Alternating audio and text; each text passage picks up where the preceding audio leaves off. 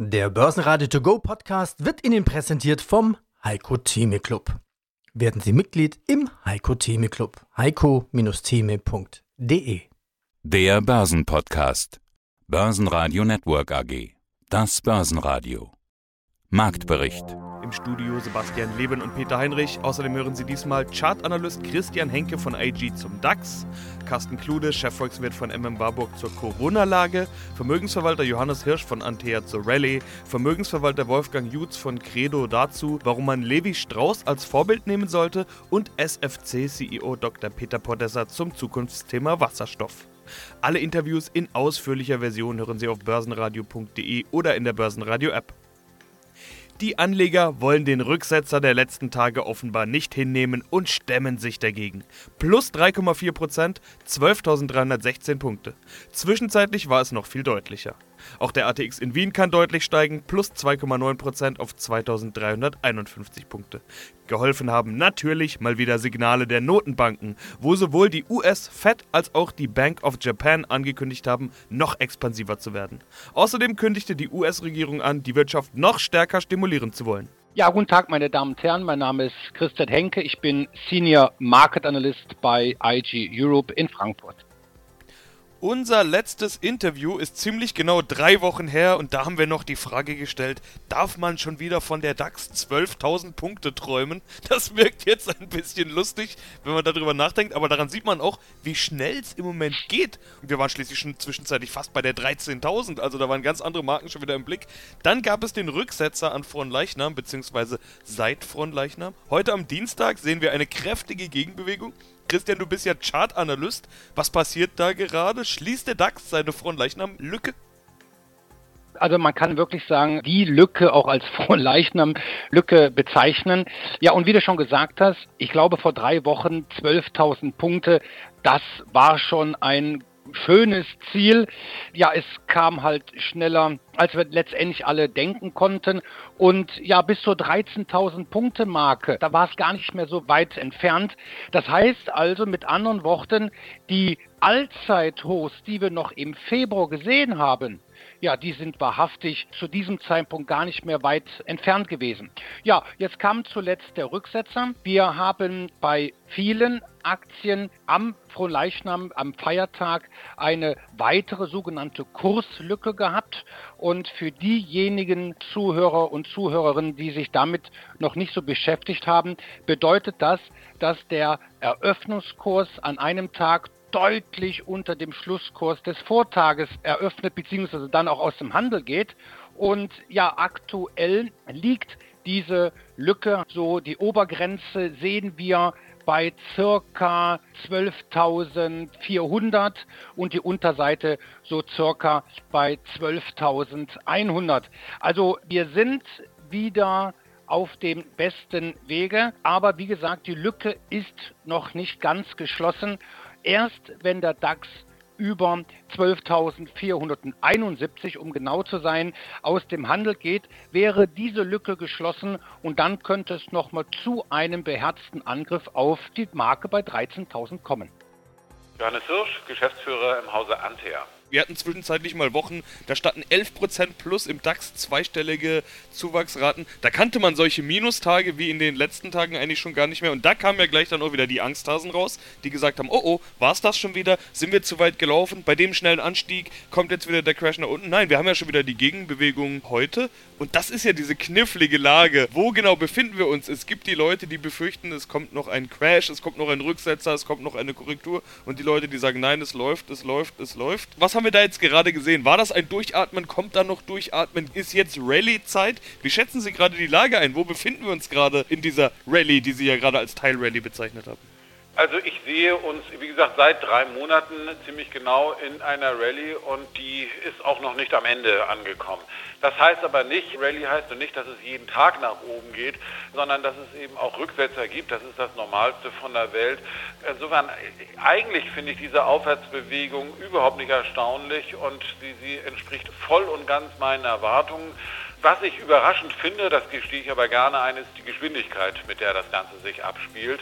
Diese Geschwindigkeit hätte ich nun nicht erwartet, aber sie liegt vielleicht eben auch an den besonderen Merkmalen, die diese Rallye besonders macht. Noch einmal, also normalerweise in einer Rezession, da fangen die Notenbanken an, eben mit monetären Maßnahmen eine bessere, eine, eine Stimulanz für die Konjunktur zu geben. Das ist diesmal nicht anders als sonst. Und vor dem Hintergrund kann man sagen, das entspricht auch den Abläufen. Was anders ist, ist die Situation, ist das Ausmaß der Stimulanz, die wir eben von den Notenbanken haben und auch nochmal die Stimulanz, äh, die wir eben von den Staaten haben, also die fiskalischen Maßnahmen. Das ist alles viel, viel mehr und viel, viel größer, als wir das in früheren Rezessionen oder am Ende von früheren Rezessionen gesehen haben. Und das erklärt dann wahrscheinlich die Geschwindigkeit, mit der sich das im Moment abspielt. Also vor dem Hintergrund, wir sind in einer Bewegung nach oben, dass es Rücksetzer gibt, wie wir sie in der vergangenen Woche gesehen gesehen haben, kommt nicht unerwartet und damit muss man jederzeit auch wieder rechnen. Ich meine, jetzt haben wir auch schon wieder eine tolle Bewegung nach oben, wie Sie es gesagt haben, aber ich meine, wir hatten auch noch in der letzten Woche den DAX bei 12.800 oder 12.900. Also insofern, bis dahin ist dann auch noch mal wieder ein bisschen Luft und äh, vor dem Hintergrund, ich will das überhaupt nicht ausschließen, dass es jetzt auch noch mal wieder runtergehen wird, nachdem es jetzt ein paar Tage wieder dann eben nach oben gelaufen ist paar Tage, also gestern seit von gestern Vormittag bis heute sind jetzt also wie viel 24 Stunden oder 25 Stunden da nach oben, aber die Geschwindigkeit ist das, was überraschend ist oder was ich als überraschend empfinde. Auch das kann man logisch erklären, eben wie gesagt mit dem Ausmaß der Notbanken.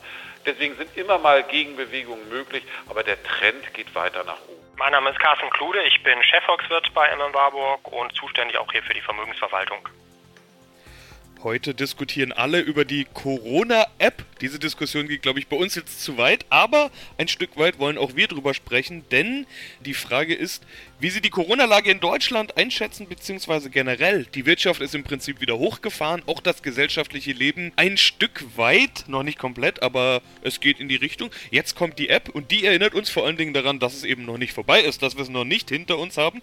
Wie würden Sie die Lage gerade einschätzen? Wie weit sind wir? Ja, ich sag mal, die Lage hat sich natürlich deutlich entschärft. Das ist erstmal positiv. Man sieht aber, wenn man so die tagesaktuellen Zahlen verfolgt, dass das Virus natürlich nicht verschwunden ist. Ganz im Gegenteil, eigentlich so die täglichen Wachstumszahlen bei den Neuinfektionen, die gehen sogar immer noch jeden Tag ein bisschen nach oben. Das ist aber so ein bisschen aus unserem Blickwinkel oder aus unserem Blick verschwunden, weil das Entwicklungen sind, die in erster Linie Schwellenländer betreffen, die im Moment nicht mehr so ganz im Fokus stehen, wobei man sagen muss, durchaus natürlich auch von wirtschaftlicher Bedeutung sind. Also wenn man beispielsweise so nach Brasilien oder Indien guckt, da haben wir äh, weiterhin ganz, ganz hohe Zuwächse an Erkrankten. Wir haben zum Teil diese Entwicklung auch in einigen europäischen Ländern. Also beispielsweise in den vergangenen Tagen hatten wir eine deutliche Zunahme der Neuinfektionen in Schweden. Aber das wird im Moment nicht unbedingt auch von höheren Todesfällen begleitet und insofern kann man tatsächlich sagen, es ist so ein bisschen aus dem Blick der Öffentlichkeit verschwunden als so das große negative Thema. Aber wie gesagt, ganz verschwunden ist es nicht. Das Virus ist nach wie vor da. Uns beschäftigt dann ja insbesondere die Frage, ob es vielleicht dann irgendwann nochmal zu einer zweiten Welle kommen könnte. Und die könnte sogar mit einem mutierten Virus geschehen. Genau das passiert ja gerade in China. Wir haben diese äh, Meldungen über eine zweite Welle ausgehend aus Peking mutiertes Virus. Was würde das denn bedeuten? Würde eine zweite Welle uns genauso unvorbereitet treffen wie die erste Welle? Wir haben ja jetzt erste Erfahrung mit Corona schon sammeln können. Ja, und die gute Nachricht ist, unvorbereitet wird es uns sicherlich nicht mehr treffen, weil man natürlich Erfahrungen gesammelt hat über die vergangenen Wochen und Monate und weiß, dass man mit Social Distancing und Abstandsregeln auch vielleicht dem Tragen von Mund-Nase-Bedeckung das Virus schon auch eindämmen kann. Man kann es nicht ausrotten, aber man kann zumindest die Verbreitung eindämmen. Insofern stehen wir nicht mehr vielleicht ganz so hilflos da, wie das Mitte März noch der Fall gewesen ist. Und man muss auch klar sagen, die Erfahrungen, die jetzt in den vergangenen Monaten gemacht worden sind mit dem wirtschaftlichen Lockdown von ganzen Volkswirtschaften, die großen wirtschaftlichen Schäden, die dort entstanden sind, ich glaube, die lassen politische Entscheidungsträger auch davor zurückschrecken, nochmal eine solche Entscheidung zu treffen, dass man quasi so eine staatlich verordnete Rezession hier nochmal auf die Spitze treiben wird. Der amerikanische Finanzminister hatte das ja letzte Woche auch gesagt, indem er gesagt hat, also einen zweiten Shutdown, den können wir uns ökonomisch gar nicht leisten. Gut, wenn die Infektionszahlen und die Todeszahlen dann wieder massiv nach oben gehen, muss man natürlich immer gucken, ob man dann nicht doch wieder zu drastischeren Maßnahmen greifen muss. Aber wie gesagt, die Erfahrungen, die man gemacht hat, die zeigen schon, welche zumindest wirtschaftlichen Auswirkungen das Ganze dann haben wird. Stärkster Gewinner im DAX war Heidelberg Zement mit plus 6,9%. Hier zeigen sich vor allem die Hoffnungen auf Infrastrukturpakete in den USA. Bayer stieg nach einer Kaufempfehlung plus 5,6% und Fresenius mit plus 4,3%. Verlierer gab es am Dienstag überhaupt keine im DAX. Ich bin Wolfgang Jutz, unabhängiger Vermögensverwalter aus Nürnberg und Inhaber der Credo Vermögensmanagement GmbH. Gegen Corona liefern sich ja Pharmaunternehmen fast einen beispiellosen Wettlauf. Laut einer Studie hat die Branche innerhalb kürzester Zeit bis Anfang Juni 161 Impfstoffkandidaten sowie über 240 therapeutische Testwirkstoffe hervorgebracht. Ist das eine Chance für die Börsianer oder eher ein Risiko, ein Risiko zum Verzetteln? Ich denke, das ist die Frage, wo wir unseren Fokus drauf legen. Ich möchte es gerne an einem Beispiel sagen, hier aus der Region. In der Nähe von Bamberg in Bettenheim ist Levi Strauss geboren. Und Levi Strauss, als er nach Amerika ausgewandert ist, ist auch in diesen Goldrausch hineingekommen. Und viele Goldsucher in Kalifornien haben auf dieser Suche nach dem Gold sich davon leiten lassen, weil das Motiv war, wie werde ich kurzfristig reich. Und Strauß hat gesehen, hm, der, der Weg besteht nicht darin, auch nach dem Gold zu suchen, sondern er hat Kurzwaren angeboten, Knöpfe, Hosen. Und irgendwann hat er den Bedarf gesehen, dass es eine gute Idee ist, dass diese Hosen eine besondere Stabilität haben. Und durch Zufall ist er mit jemandem zusammengekommen, der eben diese Hosen verstärkt hat durch Knöpfe und bessere Nähte. Und da wurde dann die Jeans geboren. Und diese besonders robusten Hosen waren für die Goldgräber genau das Richtige, weil sie ihnen geholfen haben, besser eben nach Gold zu suchen und eben die Taschen nicht ausgerissen und ausgeleiert sind. Und wenn wir darauf mal schauen, dann ist es doch so, dass oftmals diejenigen, die die Schaufeln oder das Zubehör machen, diejenigen sind, die erfolgreicher sind als diejenigen, die nach dem Gold suchen. Und bezogen auf die konkrete Situation hat Strauß erkannt, was der Bedarf ist, nämlich das, der originäre Bedarf nach der Qualität von den Hosen und dann gleichzeitig hat er gesehen, was es braucht, um diese Hosen in dieser Qualität zu fertigen. Und wenn wir das jetzt mal auf die Börse beziehen, finde ich, müssen wir darauf schauen, nicht nach dem Gold, was jetzt alle sehen, Digitalisierung, Impfstoffe und so weiter, wo alle reich werden wollen, wo eben exorbitante Preise an der Börse gezahlt werden, sondern dass wir nach den Geschäftsmodellen schauen, die die Stabilität bringen, die die Qualität bringen, ganz normale, profane Sachen, die es schon immer gegeben hat und die es auch nach Corona geben wird und die man zu guten und günstigen Preisen kaufen kann. Und ich glaube, da sollten die Anleger ihren Fokus drauf legen und nicht nach dem Gold, sprich nach den Impfstoffen oder nach den Pharmawerten oder nach den Technologietiteln. Ich glaube, dass wir da besser dran sind, wenn wir uns auf das fokussieren. Peter Podesser, CEO von SFC Energy in München. Wasserstoff soll ja auch das Thema der deutschen EU-Ratspräsidentschaft sein. Ruft das jetzt auch nur die großen Player wieder auf den Plan, sowas wie Thyssen, Linde, Neil, Nikola, PowerCell, also bei Thyssen zum Beispiel auch als Neugeschäft, denn bei der Stahlproduktion muss man ja auch Wasserstoff trennen, also da ist auch Wissen vorhanden. Oder ist das auch was für Sie? Also wie kann SFC davon profitieren? Sie sind ein Hersteller von direkt Methanol- und Wasserstoffbrennstoffzellen.